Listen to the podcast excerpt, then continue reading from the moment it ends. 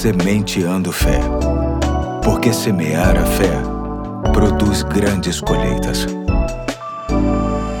Hoje é quinta-feira, dia 21 de janeiro de 2021. Aqui é o Pastor Eduardo e te convido a caminhar mais um pouco na série É Caro, mas Vale a Pena, lendo o texto que se encontra em Mateus capítulo 18, de 21 a 22, que diz: Então Pedro aproximou-se de Jesus e perguntou: Senhor, quantas vezes deverei perdoar a meu irmão quando ele pecar contra mim? Até sete vezes? Jesus respondeu: eu lhe digo, não até sete, mas até setenta vezes sete.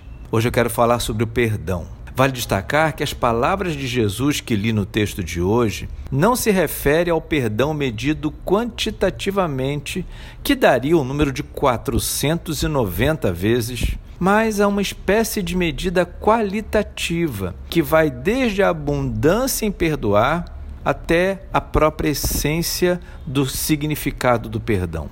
Uma das definições sobre o perdão que mais destaca o quanto ele é caro se traduz na expressão perdoar é assumir o prejuízo. Todas as vezes que alguém nos magoa, nos fere, nos ofende ou nos trai, contrai uma dívida para conosco que, em muitos casos, não está nem um pouco relacionada a dinheiro. É dívida moral, ética, relacional, sentimental e até espiritual. Quando perdoamos, rasgamos o papel da dívida, meio que dizendo às pessoas que o seu débito está zerado. Só que isso, em muitos casos e para muitas pessoas, é árduo demais, praticamente impossível.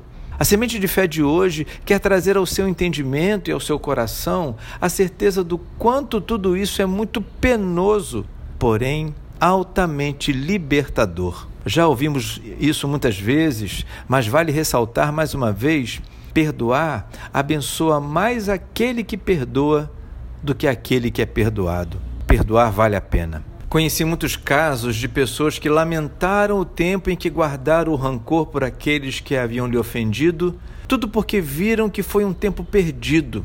Por isso, se existe alguma pendência em sua vida nesta questão, ouça o que eu tenho para te dizer. Assuma o prejuízo, tome a iniciativa, rasgue a dívida e vá ao encontro da pessoa que lhe ofendeu e trate logo isso. Certamente será um encontro extremamente difícil, mas igualmente inesquecível. Felizmente, temos como modelo nosso próprio Deus. Nossa dívida com Ele foi rasgada na cruz de Jesus. Através do seu Filho, temos o perdão que nos liberta das consequências do pecado, nos trazendo vida eterna. Quer maior inspiração do que essa? Hoje fico por aqui e até amanhã, se Deus quiser.